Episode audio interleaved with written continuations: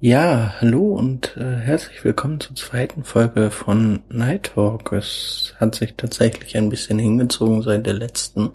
Ziemlich ungeplant sogar. Ich habe jetzt eben gar nicht mehr angeguckt, wann ich die letzte eigentlich aufgenommen habe. Irgendwie zeigte das Theme, was ich da eingestellt habe, das eh nicht an. Da musste ich das nochmal nachbauen. Hätte ich eigentlich wirklich mal nachgucken können. Aber nun, ja, das Semester ist mittlerweile zu Ende und das schon seit einigen Wochen und eigentlich hatte ich äh, das, was ich heute erzählen wollte, schon länger vorzuerzählen. Nur irgendwie äh, ergab sich das noch nicht. Ich habe es mir mehrfach vorgenommen. Ich hatte sogar konkrete Termine und Anlässe, das zu machen. Aber ich hatte irgendwie nie die Ruhe, äh, da noch tatsächlich was aufzunehmen.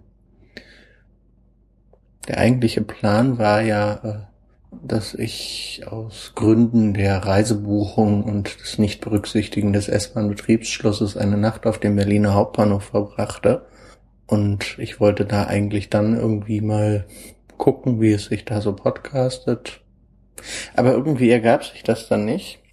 Ich war zu abgelenkt mit anderen Sachen und habe dann lieber Podcast gehört, statt zu machen. Unter anderem auch äh, dem mittlerweile relativ berüchtigten Radiotatort, äh, mit dem ich mich nochmal separat befassen müsste, weil äh, da hatte man eine Story um einen Autisten herum aufgebaut und ich weiß nicht, ich hatte so das Gefühl, genau dieselben Klischees zu lesen, als ich mich vor mittlerweile bestimmt vier Jahren angefangen habe, mal äh, öffentlich damit zu beschäftigen und den Realitätsfilter gestartet habe.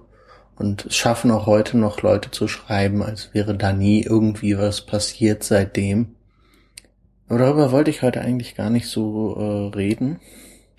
Ähm, womit ich mich in den letzten Wochen so ein bisschen beschäftigt habe, außer davon von äh, Semester zu regenerieren, war äh, mit dem ganzen Problem, wie man eigentlich Notizen macht. Und ich bin eigentlich äh, ein großer Freund des Versprechens vom papierlosen Büro, auch wenn ich realistisch weiß, dass der Papierverbrauch seit Einführung von Computern sich irgendwie verdreifacht hat. Ich meine mich an eine Statistik zu erinnern, also es ist komplett unbelegt, wie üblich, und alles, was ich hier heute so von mir gebe. Ähm, einfach weil die Leute so viel Zeit damit verbringen, den ganzen Kram auch auszudrucken und dann werden Mails ausgedruckt, um sie zu archivieren was äh, in vielen Unternehmen ein ziemlich normaler Vorgang ist, wie ich mit Erschrecken mittlerweile gelernt habe. Aber tatsächlich ist es so, dass äh, ich festgestellt habe, dass an einigen Stellen Computer nicht in der Lage sind, herkömmliche Papiersachen zu ersetzen und das ist im Grunde alles, was Notizen oder ähnliches betrifft. Und eigentlich wollte ich so, will ich meine Notizen irgendwo in ein Gerät machen und es soll dann auf alle anderen Geräte gesynkt werden und entsprechend verfügbar sein, aber in der Praxis habe ich festgestellt, dass das nicht immer praktisch ist. Einer dieser Fälle ist zum Beispiel gerade jetzt der Podcast, den ich aufnehme, ähm, bei der ich mir tatsächlich meine Stichpunkte ausgedruckt habe. Das hat allerdings den technischen Grund, dass mein Tablet, auf dem ich die Sendungsnotizen üblicherweise lese, irgendwie sein WLAN auf einer Frequenz hat, die dafür sorgt, dass ich ziemlich hässliche Störgeräte in meinem, äh, Störgeräusche in meinem Aufnahmegerät habe. Und ich meine, aber sonst üblicherweise drucke ich tatsächlich meine Notizen auch auf, aus, wenn ich irgendwo hinfahre, um Aufnahmen zu machen. Einfach um sie nochmal als Backup zu haben und weil man auf diesen Papierausdrucken halt wesentlich besser Stichpunkte für die Shownotes notieren kann oder weitere Fragen die man zu einem späteren Zeitpunkt stellen möchte, um den Redefluss von demjenigen, mit dem man gerade redet, nicht zu unterbrechen. Und das sind so Sachen, die könnte ich zwar mit Geräten lösen, aber es wäre nicht so effizient.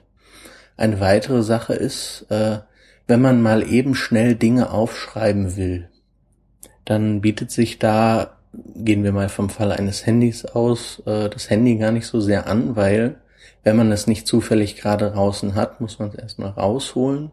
Man muss es da entsperren und erstmal die richtige App suchen. Was mir da fehlt, ist so die Möglichkeit, ähnlich wie es bei der Kamera ja mittlerweile üblich ist, dass man auf die Kamerafunktion ohne Entsperren und Sicherheitscode zugreifen kann. So etwas, um einen Notizzettel zu öffnen.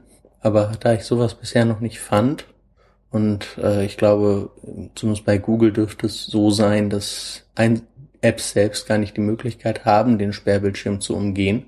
Zumindest aus Sicherheitsgründen sollte das so sein. Würde mich wundern, wenn Google das anders sieht. Es tatsächlich schneller ist, Dinge äh, in einen Notizblock zu schreiben, weil den muss man rausholen, aufklappen und dann kann man auch schon schreiben. Dazu kommt, dass äh, handschriftliche Notizen zumindest bei mir noch tatsächlich schneller von der Hand gehen als Dinge, die ich in einer Tastatur eintippe. Das ist am Rechner anders, aber ich habe halt äh, an meinem Handy keine vollwertige Hardware-Tastatur, was sich auch recht negativ auf die Portabilität des äh, Geräts auswirken würde.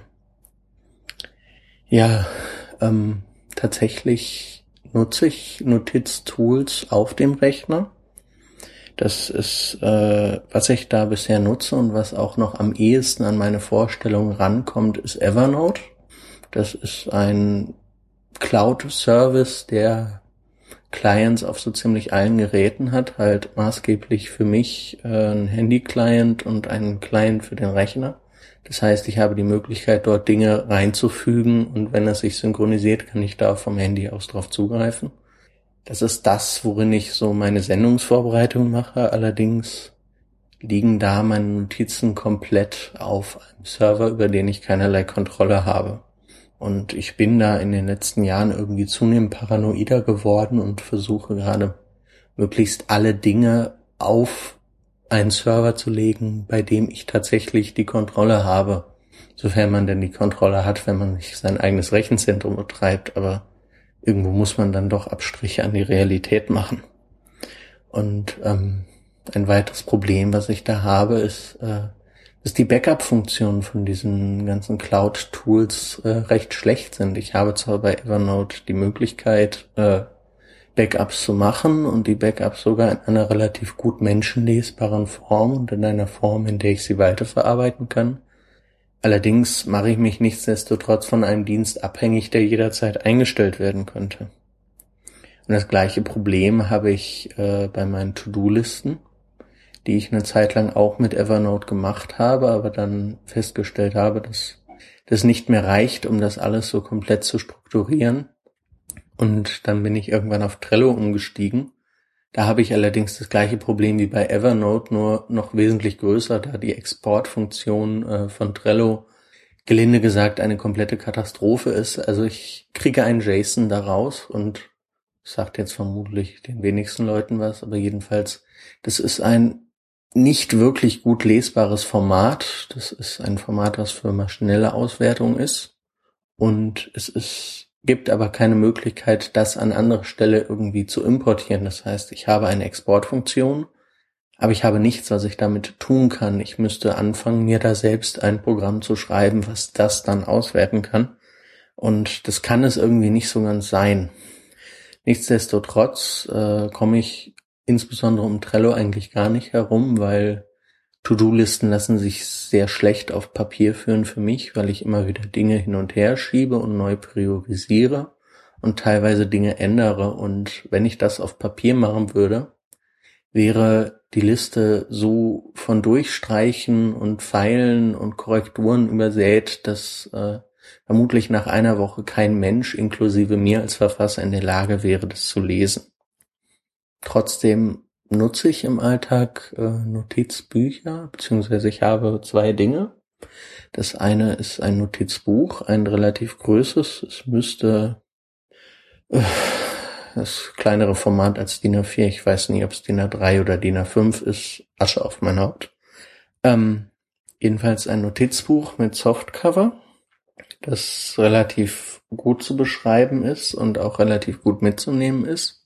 Und da landen im Großen und Ganzen so äh, die Grundzüge von Konzepten drin. Das heißt, wenn ich irgendwo eine Idee habe, zum Beispiel für diesen Podcast, der steht als Grobkonzept tatsächlich auch in diesem Notizbuch drin, schreibe ich das erstmal da drin auf, weil es äh, komplexere Sachen halt wesentlich einfacher sind, darin wieder zu aufzuschreiben, als sie mühevoll ins übers Handy in Evernote einzugeben. Und äh, wenn diese Dinge dann ausgereifter sind und ich mir Gedanken drüber gemacht habe und sie ergänzt habe, dann kommt irgendwann der Punkt, wo ich sie soweit in den Rechner übertrage, dass ich damit auch äh, weiter arbeiten kann in meinem Alltag dann. Aber es ist so der Übertrag in den Rechner ist so ein bisschen äh, die Hürde, bei der ein Projekt quasi offizieller wird, wo die Chance besteht, dass daraus dann tatsächlich was wird. Das ganze Ding ist äh, etwas größer, das heißt, es ist nichts, was man einfach in die Hosentasche stecken kann. Ich habe das auch tatsächlich nicht immer mit, sondern nur, wenn ich zum Beispiel weiß, dass ich länger Zug fahre und kein Notebook mit habe, etc. Als äh, was ich immer dabei habe, neben meinem Smartphone, ist äh, ein Notizblock. Das äh, war letztens der Auslöser für diesen Podcast, weil ich das Problem hatte, dass mein Notizblock, den ich hatte, bei dem ich einfach nur das Innere austauschen konnte, wenn er voll war, äh, auf ominöse Weise verschwunden ist. Und ich habe bis heute nicht rausgefunden, wo der gelandet ist. Er scheint irgendwie zusammen mit einem Teppich beim Umzug abhanden gekommen oder gestohlen oder was auch immer damit passiert ist.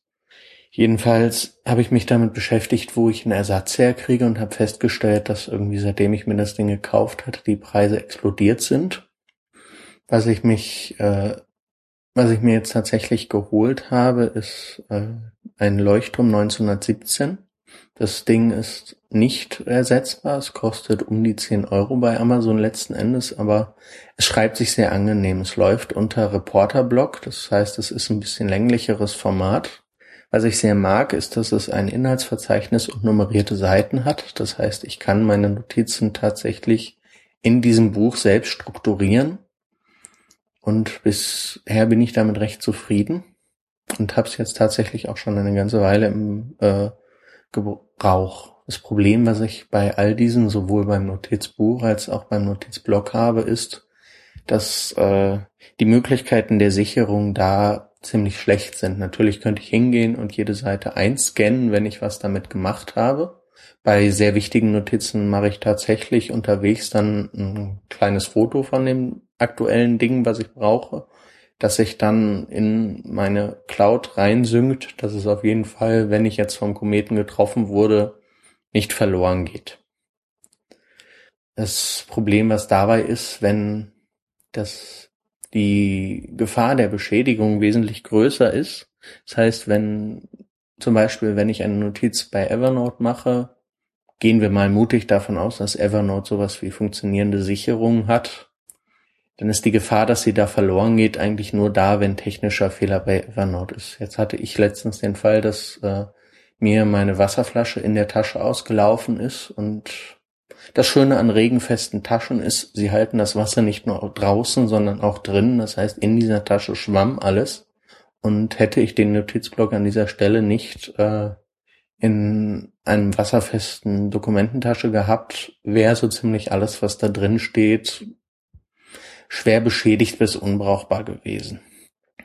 Wenn wäre mein Smartphone da drin gewesen, wäre das natürlich auch passiert, aber dann wären zumindest die Notizen noch da gewesen irgendwie bin ich so ein bisschen zwiegespalten zwischen einerseits dem Willen, das digital zu machen und es durchsuchbar und sicherbar zu haben, gegenüber andererseits der Feststellung, dass Papiernotizen halt stellenweise wesentlich praktischer zu machen sind, aber dafür halt später schwerer anzuwenden. Und es gibt halt Situationen, in denen kann ich diese Einbußen beim Erstellen der Notizen nicht so ohne weiteres machen. Das würde dann würde dann im Grunde bedeuten, dass ich die Notizen quasi zweimal mache und dann abschreibe. Und ich habe da noch keine Lösung gefunden. Im Moment ist es tatsächlich so, dass ich wichtige, wesentliche Notizen noch einmal abschreibe. Ja, so viel zu meinen Gedanken und was mich jetzt gerade noch äh, am Einschlafen hindert und was ich eigentlich schon sehr lange drüber nachdenke und irgendwie nicht so wirklich eine Lösung finde. Ich bezweifle, dass sich das irgendwer bis zum Ende anhört. Ansonsten, ja, das war's. Ich wünsche eine gute Nacht.